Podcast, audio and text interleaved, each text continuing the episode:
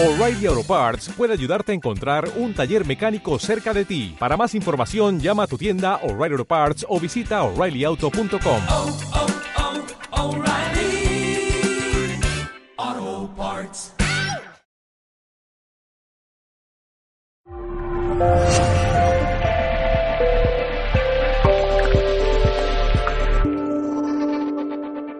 Se llama Silvia Melero, es periodista, escritora, y a mí me llamó mucho la atención el, título del último libro, Luto en colores. Qué, qué barbaridad. Porque yo estoy de acuerdo que el luto puede ser en colores, pero el luto es una cosa bastante, no sé, lo tenemos tan dramatizado que lo que a uno menos se le ocurre pensar es que puede haber color en el luto. Y bueno, pues rápidamente me puse en contacto con ella, ella es periodista y para colmo eh, también conoce Benín y bueno, es muy solidaria con todas las causas del tercer mundo. Me puse en contacto con ella para traerla a este congreso. Así es que no me voy a extender más y os pido un fuerte aplauso para recibir a Silvia Melero. Silvia.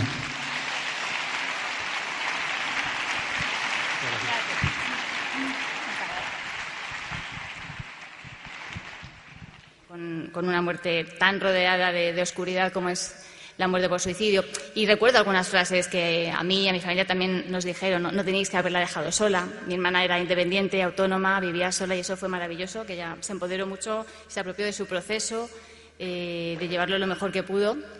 Y recuerdo otra vez otra frase que, en la que me dijeron, la sociedad no hizo lo suficiente por tu hermana. Me lo dijo a quien, a quien quiero muchísimo, ¿no? Me dijo, yo, yo sentí que la sociedad no hizo lo suficiente por tu hermana. Claro, esa frase a, quienes hemos tenido esa pérdida nos pone en el lugar de si la sociedad no hizo lo suficiente, entonces yo, que soy su hermana. Toda la familia, las amigas, los amigos, todo el entorno y toda la gente que ha rodeado a mi hermana y que la ha sostenido durante mucho tiempo. Al final lo que aprendí con todo esto es que podemos estar, ayudar, querer, sostener con una... y hay un límite, ¿no? Eh, cada persona tiene su camino, su recorrido, cada historia es única, por supuesto. Y hay un momento que hasta cuando se produce este tipo de muerte también hay que soltar, ¿no? Y mm, soltar significa, en mi caso, significó aceptar.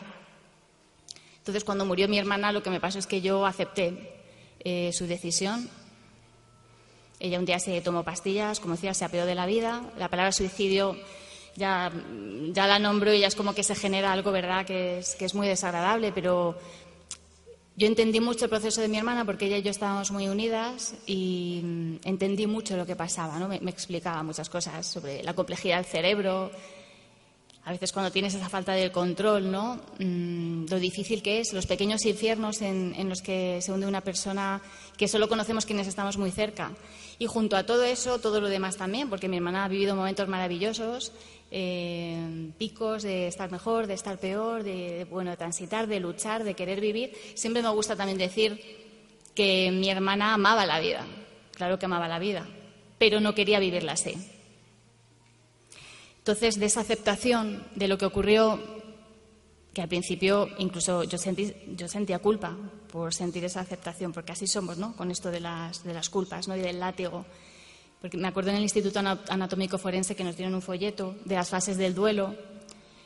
Eh, en caso de duelo por suicidio, claro, la primera fase era negación, pues bueno, rabia, culpa, miedo. Claro, la, si la primera es negación y yo no estaba sintiendo negación porque yo había aceptado la muerte, yo dije eso, claro, soy un monstruo o tienes una sensación de si no estás siguiendo ese camino como tiene que ser, eh, no quieres lo suficiente, parece que tenemos que estar siempre como en, en, un lío mental, ¿no? que si tuviéramos que demostrar el amor por nuestros seres queridos de una sola manera, la tristeza de una sola manera, el duelo de una sola manera, el dolor de una sola manera, y al final todo esto explosionó en legitimarme en mi propio camino, en cómo estaba siendo mi proceso, y lo que pensé que era algo raro se convirtió en una fortaleza porque de esa vivencia del duelo que dentro del dolor y lo que supone que es desgarrador, ¿no? Perder a alguien a quien quieres. Pero me encontré que, había otras cosas. Pues esto, se llama luto en colores, porque junto al negro simbólicamente, que representa un poco esa parte de, del luto negro, de, del dolor, de todos los sentimientos que evidentemente, pues como los humanos y las humanas que somos, tenemos que transitar, me encontré que había otras muchas cosas y me pude abrir a tener esa experiencia de, la pérdida desde otro lugar. Y luego ha habido algo maravilloso en todo este recorrido, que era al, comunicarlo, al hablarlo, al nombrarlo desde el primer momento, al no ocultarlo, al no taparlo. En nuestro entorno, pues eh, empezó muchísima gente a contarnos también sus casos y no lo sabíamos, no lo desconocíamos en el entorno de vecinos, de amigos, de amigas mías, que, personales que nunca me habían contado, ¿no? Algunas cosas empecé a ver el poder este maravilloso que, tenemos cuando compartimos, cuando podemos nombrar. Ya solo en el hecho de poder nombrar ya hay algo muy transformador, ¿no? Cuando personas que hemos tenido una misma vivencia la ponemos en común, hay algo que se empieza ya a transformar, ¿no? Y, bueno, ahí en ese recorrido de, los primeros meses fueron haciendo los talleres que, que hacemos en Colores, que os quiero contar un poco todo más despacio.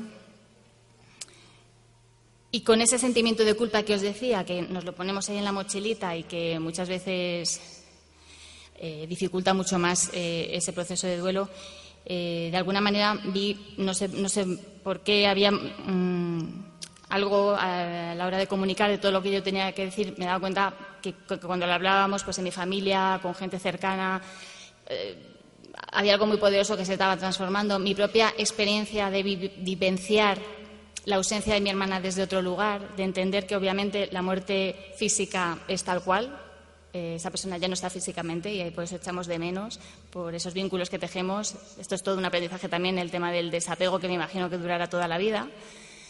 Pero en esos apegos que tenemos obviamente duele. Pero claro, el descubrir mm, que esa ausencia la podemos recolocar en nuestras vidas de otra manera, que mi vínculo de hermandad con mi hermana no desaparecía, ni el amor que siento por ella, ni el amor que siento de ella hacia mí. Esto que parece una obviedad, para mí experimentarlo de una forma tan clara, mm, pues bueno, supuso eh, un recorrido de intentar entender también qué me estaba sucediendo en la vivencia de muerte, porque había cosas que a mí no me encajaban en lo que yo suponía, en lo que social, cultural, educativamente se supone que es la muerte, que tampoco es un tema en el que yo había entrado antes demasiado. Sí me considero una persona bueno, bastante espiritual, no, sigo una religión concreta, pero bueno, siempre he practicado pues bueno, meditación, yoga, que me, ha gustado mucho las filosofías orientales, con lo cual sí que había cierto sentido de trascendencia en mi vida, de espiritualidad, de conectarme con, otras cosas. Pero cuando me encontré con la muerte de mi hermana, eh, con sentir un vínculo distinto, no poder explicarlo, bueno, empecé también a indagar, a investigar y es maravilloso esto que decía, el poder nombrarlo, porque alrededor es como que nos legitimamos para compartir muchas cosas que a lo mejor a veces nos da reparo, ¿no? Porque no sabes cómo lo va a recibir otra persona. Como ayer tuvimos nuestras terceras jornadas en Coruña, mm, las hacemos una vez al año, la jornada Luto en Colores.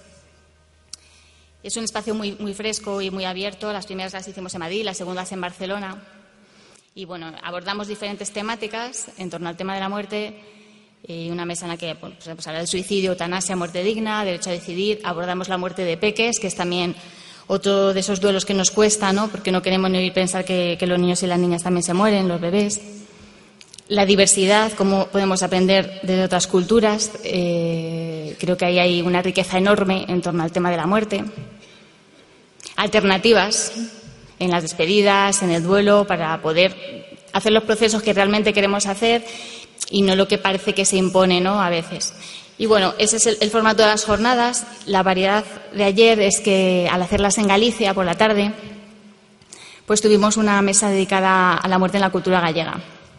Y ayer nuestras terceras jornadas eran en Coruña porque hace un año pude estar en Galicia también haciendo diferentes cosas con luto en colores y me encontré con ese patrimonio cultural maravilloso que tienen los gallegos con el tema de la muerte y que yo no conocía.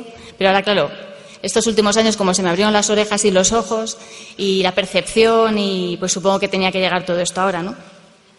Y he estado un montón de veces en mi vida en Galicia, pero nunca había conectado con eso. Y el año pasado cuando estuvimos lo que me encontré es la naturalidad con la que la gente expresa cómo se relaciona con sus difuntos, con los muertos y las muertas.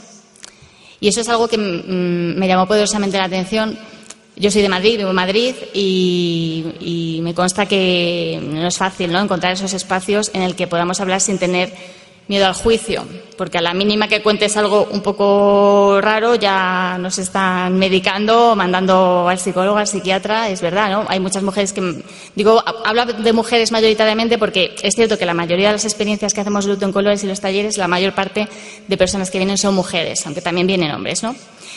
Pero sobre todo son las mujeres las que en los talleres más me han compartido, han contado eh, que no se atreven a, comunicar o a compartir ciertas vivencias por ese miedo al juicio externo.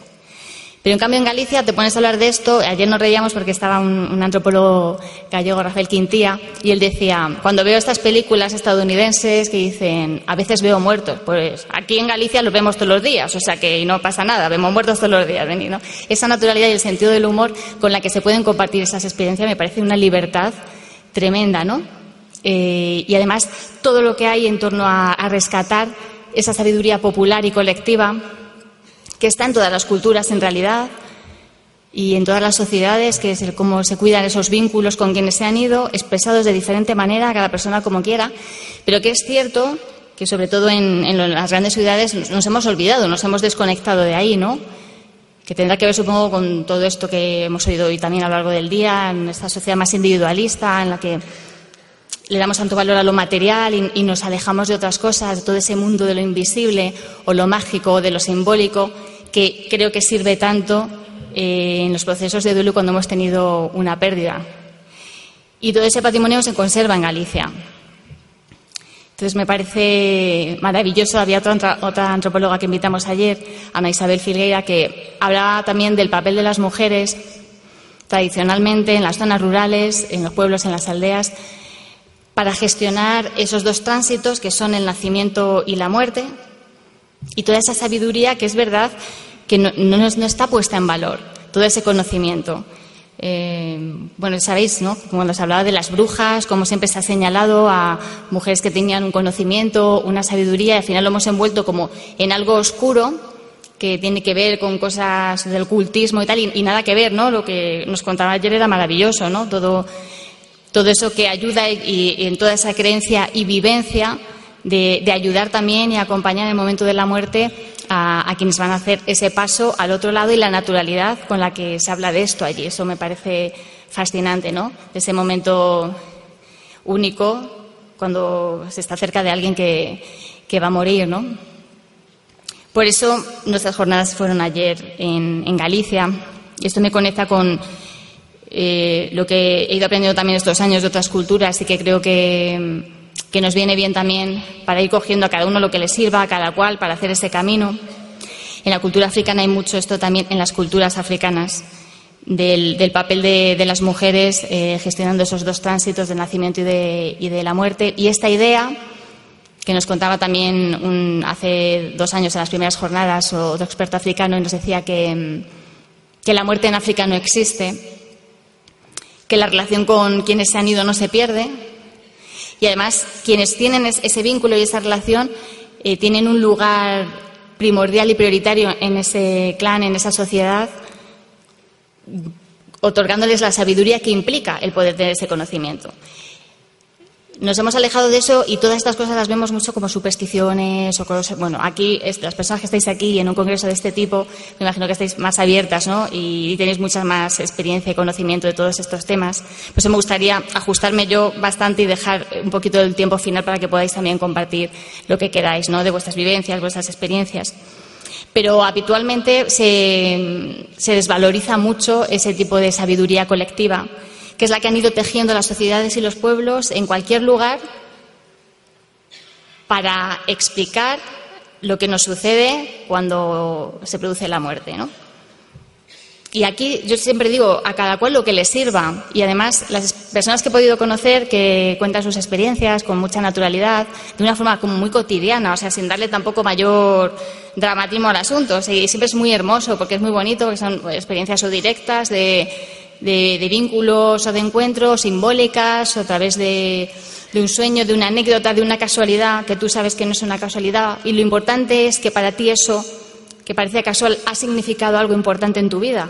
Entonces no necesitas que nadie lo entienda, porque es tu verdad, es tu vivencia y para ti tiene un significado. Y, entonces la mayor parte de la gente que conozco, que también me han contado a lo mejor sus experiencias cercanas a la muerte, no necesitan la aprobación o la legitimación de nadie, ni que esto se, se, explique científicamente o no, porque su vivencia es tan válida y tan llena de verdad y hay tanta autenticidad en ella, y sobre todo son experiencias tan llenas de amor que son válidas en sí mismas y no es necesario ni que haya un consenso ni que todo el mundo esté de acuerdo o no, ¿no? Entonces, eh, creo que al final el tabú más grande era este, no era tanto la muerte, no era tanto la muerte por suicidio, sino el poder expresar con libertad y con naturalidad cómo nos relacionamos con quienes no están. De todo esto os decía que le fuimos dando forma cuando, bueno, Luton Colores vino los primeros meses después de la muerte de mi hermana. Fue todo. Yo, yo, tenía muchas cosas, mis sentimientos encontrados. Por un lado el dolor, por otro lado sentía, sentía paz, porque mi hermana había dejado de sufrir, una situación que ya eh, pues era insostenible para ella, ¿no? Y, intentaba transitar con todo esto sentía muchísimas cosas, todos esos colores simbólicos de, pues de la red de apoyo, de cariño que te sostiene eh, en ese momento mmm, y el chorro de creatividad que a mí me estaba viniendo con un montón de cosas en un momento tan doloroso que era ver claramente ya luto en colores, todo lo que iba a ser. Junto a ese proyecto otro, que no, voy, a, extender ahora, pero bueno, fue Desinstrumentados, la magia de los instrumentos insólitos, que ahora me doy cuenta también cómo se conecta eh, porque al final eso habla de, de, cosas que aparentemente no son instrumentos y que sirven, y al final sí sirven para hacer música, ¿no? De todo ese terreno de lo posible. Que una sartén sirva para tocar música, un serrucho, incluso un ladrillo. Conozco grandes artistas, ¿no? Que, que crean música con todo eso, al final me estaba también rompiendo un poco los esquemas o abriendo a todo ese terreno de posibilidades, que es un poco lo que viene a decir también Luto en Colores, ¿no? El plantear esa diversidad, esa libertad para que cada persona podamos transitar por el duelo o la pérdida a nuestra manera, con lo que nos sirve, el abrirnos, el compartir. Eh, lo que hablábamos ayer en Galicia tiene que ver con la sabiduría colectiva, pero esto lo veo continuamente cuando hacemos los talleres o las charlas o los encuentros Todas las personas tenemos dentro algo valiosísimo que aportar, todas, de nuestras vivencias, de lo que hemos aprendido. Eh, es mágico, ¿no? Cómo se genera la red cuando alguien dice un pensamiento y otra persona a lo mejor que no se atrevía a manifestarlo, pero eh, se conecta enseguida. Eh, el primer taller que me vino es el taller para transformar la culpa, que es, un es el único taller que hacemos específico para personas que han tenido pérdidas por suicidio. Y aparte de transitar, de, de generar un espacio en el que podamos compartir eh, sin miedo al juicio, de forma absolutamente, como digo, siempre uso la palabra fresca porque me parece que hay mucha frescura ahí, este es como desde otro lugar, nos, que nos sirva también para, para poder relacionarnos con esa ausencia y colocar a esa persona de nuevo en nuestra vida de otra forma. ¿no? Esto lo, lo podemos elegir también si nos abrimos a ello.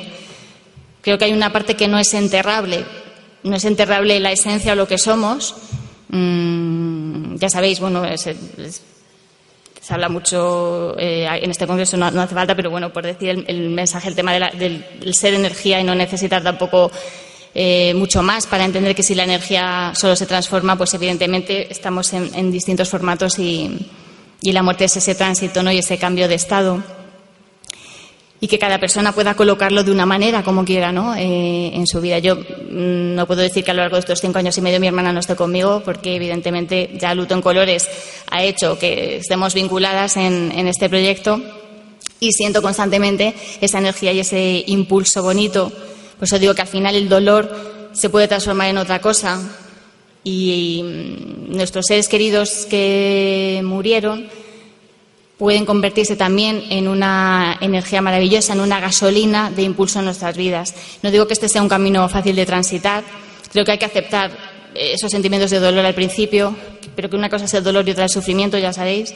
El dolor es inevitable, esta frase sabia, ¿no? Y el sufrimiento es opcional. Creo que ahí tenemos mucho que hacer y que está en nuestra mano también mmm, para querer pasar al otro lado. Desde el primer momento para mí fue mucho confiar en al otro lado del dolor hay algo más el, el, sentir no me tengo por qué quedar aquí, voy a dejarme espacio, tiempo, el que cada persona necesite para, para, transitar el dolor, es que eso tiene que ser así, pero sin perder yo creo la confianza que al otro lado había algo más, ¿no?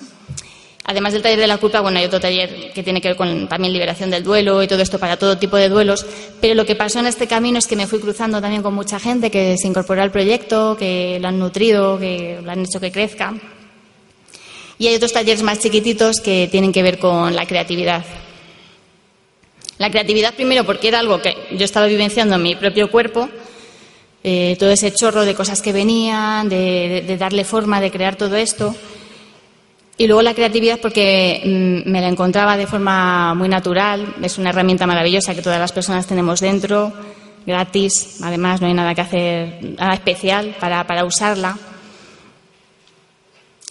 Y una de las cosas más bonitas que me pasó en, esos primeros meses es que Lucía, una de las amigas de mi hermana, que es artesana de mandalas, dibujó un mandala dedicado a mi hermana. Yo en ese momento no sabía nada del tema de los mandalas, ni estaba en mi vida, ¿no? No, era algo. Y ella no se atrevía a hacérmelo llegar porque nos pasa mucho con estas cosas de la muerte, que no sabes cómo lo va a recibir la otra persona. Entonces, cuando me lo dijeron, dije, por favor, que me lo mande. Y cuando vi ese mandala lleno de, colores preciosos y de formas preciosas y que alguien lo había hecho para mi hermana dentro de una muerte tan difícil, oscura como esa muerte por suicidio y alguien había sido capaz de crear algo tan bello, me emocionó de una forma muy profunda. Y hay cosas que son muy sutiles y no sabes cómo, pero a un nivel muy interno hay algo que te hace un clic y te sana o libera o aligera algo y es muy valioso, ¿no? Y me emocionó profundamente. Y a partir de ahí con Lucía fuimos hablando, ella sabe muchísimo del mundo de los mandalas, toda esa conexión en culturas ancestrales, también con el tema de la muerte, con la sanación de emociones, porque a través del color y la forma se pueden expresar muchas cosas. No todo el mundo tiene por qué tener la facilidad de hablar o, de querer compartir, y sin embargo he visto cosas increíbles, ¿no? Cuando la gente se pone a dibujar un mandala y ya de entrada le pones una intención concreta bien para tu ser querido, bien para sanar una emoción, estás creando algo, también estás parando la mente de esto que nos machaca tanto constantemente, ¿no? Y te estás conectando desde otro lugar con, la persona y cuando luego explican o cuentan o ponemos en común lo que se ha movido ahí o lo que han querido expresar es maravilloso. Siempre lo es, ¿no? Entonces, bueno, ese es uno de los talleres que le dimos también forma colorea del duelo eh, a través de los mandalas. Y luego mm, la música, que en mi vida ha sido siempre importantísima, y hoy llevamos todo el día también con la música, que para mí ha sido medicina y ha sido sanadora, tenía que estar, por supuesto, también presente en, Luto en Colores. Y con Rafa le dimos forma a un taller de creación musical colectiva, en el que lo que hacemos es juntarnos personas que, bueno, pues que estamos transitando la misma vivencia de duelo, de pérdida, y hay algo increíble que se genera pues cuando haces algo tan sencillo como poner en común tus emociones, tus sentimientos desde esa verdad, y mm, somos personas que no tenemos ni idea de hacer música, ni de composición, ni de nada, y no sabes cómo, pero de nuevo se genera ahí algo en este poder que tenemos cuando compartimos y creamos, que es eh, una canción maravillosa, que luego para terminar os la quiero poner, eh, se llama Coloreas mis días, y al final eh, emocionaba porque eh, cuando lo hicimos no, te lo acabas de creer, ¿no? Que, somos capaces de crear algo tan bonito desde una experiencia de dolor ¿no? y de pérdida. Y esa canción también tiene sus alitas y le han salido alas y a veces me cuentan que la ponen en grupos de duelo en hospitales o alguien escribe contando que ha perdido a un ser querido y que una amiga le, le ha hecho llegar esa canción y claro, la gente dice, es que es que es, que es como si lo dijera yo. Y claro, tiene ese, poder de cuando hacemos desde la verdad, desde la honestidad, desde algo tan sencillo, ¿no? Como juntarnos y crear, ¿no? El año pasado pusimos en marcha una iniciativa también que se llama Retratando las ausencias. En este caso a través de la fotografía, que hoy es fácil, bueno, que todas las personas con un móvil podamos hacer una foto. Y un poco también pedir esta reflexión de dónde están los recuerdos, cómo nos conectamos con nuestros seres queridos desde los objetos que han dejado, que por cierto hace una semana descubrí que hay una palabra en japonés, no sé si era isin, me parece que es esa, que significa justo esto. hay una palabra específica para los objetos de nuestros seres queridos fallecidos. Me parece maravilloso, porque el ponerle esa, esa concreción del lenguaje permite darle otra dimensión mm, al término y otra, ponerle otra conciencia ¿no? a que esos objetos que han pertenecido a alguien, bueno, pues también tienen un significado especial, una forma de vincularnos y de, relacionarnos ¿no? con quienes no están. Pero bueno, en, en, ese momento del año pasado lo que hicimos es proponerle a la gente que mandara fotos retratando sus ausencias los objetos, los lugares que hemos compartido con las personas que queremos, que en esos lugares eh, hay trocitos de nuestra vida y cuando volvemos a ellos, bueno, pues ahí estamos también reconectando de otra manera, ¿no? redescubriendo. las, eh, mandaron comidas. Bueno, os voy a poner un pequeño vídeo que mm, hay una selección de las fotos, pero eso fue una exposición física que la tuvimos en dos centros culturales en Madrid. Y cada persona la acompañó de un textito explicando lo que significaba para ella esa imagen. Entonces, esto es lo que vamos a ver ahora. Es el amor, mi lugar de descanso, donde el dolor ya no me pesa tanto y es que soltar me cose unas alas para volar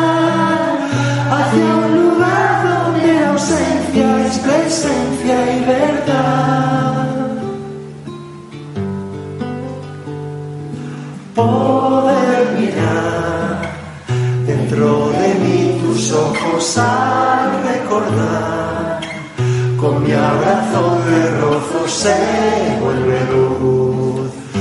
Todo lo que fuiste y dejaste tú, tornando el negro en una brisa color gris azul. Descansar de la duda esa luz que ahora es tuya y sentir que se fue el huracán y vivir porque en mí seguirás siempre tú coloreas mis días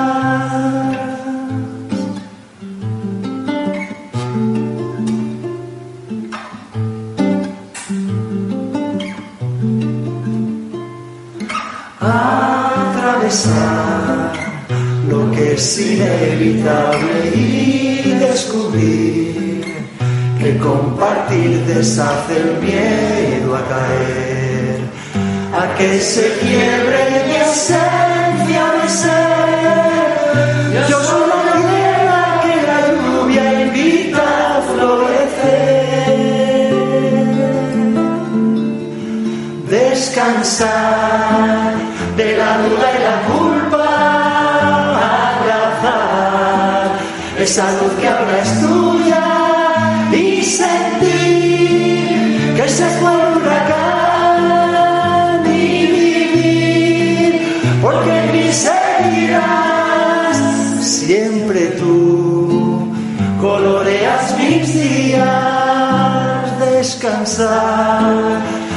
de la culpa abrazar esa luz que ahora es tuya y sentir que se fue el huracán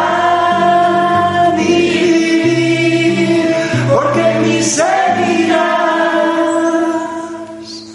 siempre tú coloreas mi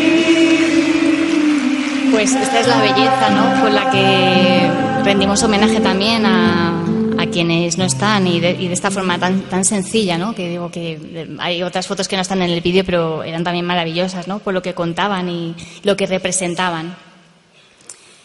Cuando estaba ando- hablando antes del dibujo me ha venido mm, otra cosa que tiene que ver con los dibujos no del proyecto. Yo hace muchos años eh, viví en Paraguay, trabajaba en una radio allí, en Radio Ñandutí, y me acuerdo que me fui un fin de semana mm, a un lugar en el interior, eh, pues un pueblito rural que se llama Tañarandí, la tierra pintada.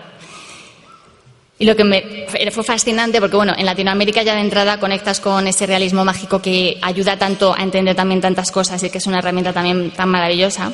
Esto que os estoy contando desde hace muchos años, yo tendría 24 años en ese momento, mi conexión con todo el tema de la muerte no era el que es ahora. Pero cuando fui a Tañarandí, me encontré con que había una iniciativa que habían puesto en marcha un grupo de gente con un pintor que vive allí. Es una zona muy humilde, eh, casitas muy sencillas, o sea, en esa pobreza en, la, que se vive en el, en el interior, en el país. Y las casas estaban pintadas con unos colores increíbles. eh, cada persona si se representaba lo que se dedicaba, ¿no? Por ejemplo, la panadera, pues está- estaba dibujada la panadera amasando pan. Familias con el nombre de la familia. El equipo de fútbol del lugar de infantil, pues ahí dibujado, ¿no? Era, todo así, con unos coloridos increíbles. Pero a la entrada de, de este pueblo, lo que había era un cartel con un ovni dibujado y los vecinos eh, saludando y dando la bienvenida. Y ponía la comunidad de Tañarandí da la bienvenida a los extraterrestres que nos visitan. Claro, en ese momento a mí me pareció fascinante. Pensé, bueno, el surrealismo, el realismo mágico, pero al hablar con la gente, eh, es que ellos contaban que habían tenido esa vivencia, esa experiencia, y además lo tenían también muy normalizado y muy naturalizado. Y me contaba el pintor, no, bueno, la primera vez que vinieron fue un acontecimiento aquí, la segunda vez ya, bueno, fue una cosa más normal y a la tercera ya se naturalizó y todo el mundo hablaba de eso como una experiencia absolutamente incorporada. Y además se la habían manifestado a través de, de los dibujos, de la pintura y de lo habían integrado en la vivencia del lugar de una forma totalmente natural, ¿no? Y contaba también el pintor que a través de esa experiencia del dibujo, la pintura, eh, habían podido crear también algo, por ejemplo, si alguien eh, de una comunidad muy pobre no tenía radio, pero se lo pintaba, se pintaba en una ventana, si la casa no tenía ventana se la pintaban, una radio al lado, lo que querían, un tractor grande. Entonces había un simbolismo y algo increíble también conectado ahí a la creatividad, al dibujo, a la pintura. Y años después me vienen siempre estas vivencias que tuve hace años, hace tiempo, ahora se recolocan de otra manera. Ahora con lo que sé hoy puedo entender o, situarlas de otra forma, ¿no? Y esto del, paso del tiempo, cómo te da esa perspectiva, me, sirve también para enlazar con algo cuando hablaba antes de la culpa. A menudo miramos hacia atrás y pensamos que podíamos haber actuado de otra manera, haber hecho las cosas de otra forma. Eh, pero claro, mm, la Silvia que yo era hace seis años no es la Silvia de hoy. Yo sé cosas que antes no sabía, con lo cual en cada momento de nuestra vida hacemos lo que podemos, con nuestra mejor intención y con las herramientas que tenemos en ese momento. Y, así es como vamos avanzando, incorporando aprendizajes de las cosas que nos pasaron, de las cosas que nos van a suceder. Creo que este es el desafío también. Para mí, en estos últimos años han supuesto también un desetiquetarme, mm, no agarrarme tanto eh, a etiquetas tan concretas. No sé cómo me sirve la periodista para explicar lo que hago en Luton Colores. Quizá la parte de comunicación o de contar, pero evidentemente incorporé otros aprendizajes y otras vivencias estos años que no tienen que ver con el periodismo. Entonces, he tenido que atravesar también como fronteras personales, luchas internas, muchos miedos, transitar también muchos miedos y me doy cuenta, digo, ojo, cómo es este camino de la vida, ¿no? Constantemente poniéndonos desafíos delante para aprender, eh, para transformar, para seguir avanzando, ¿no? y para integrar todo eso. También la muerte, ¿no? Integrarla, no hay otra manera.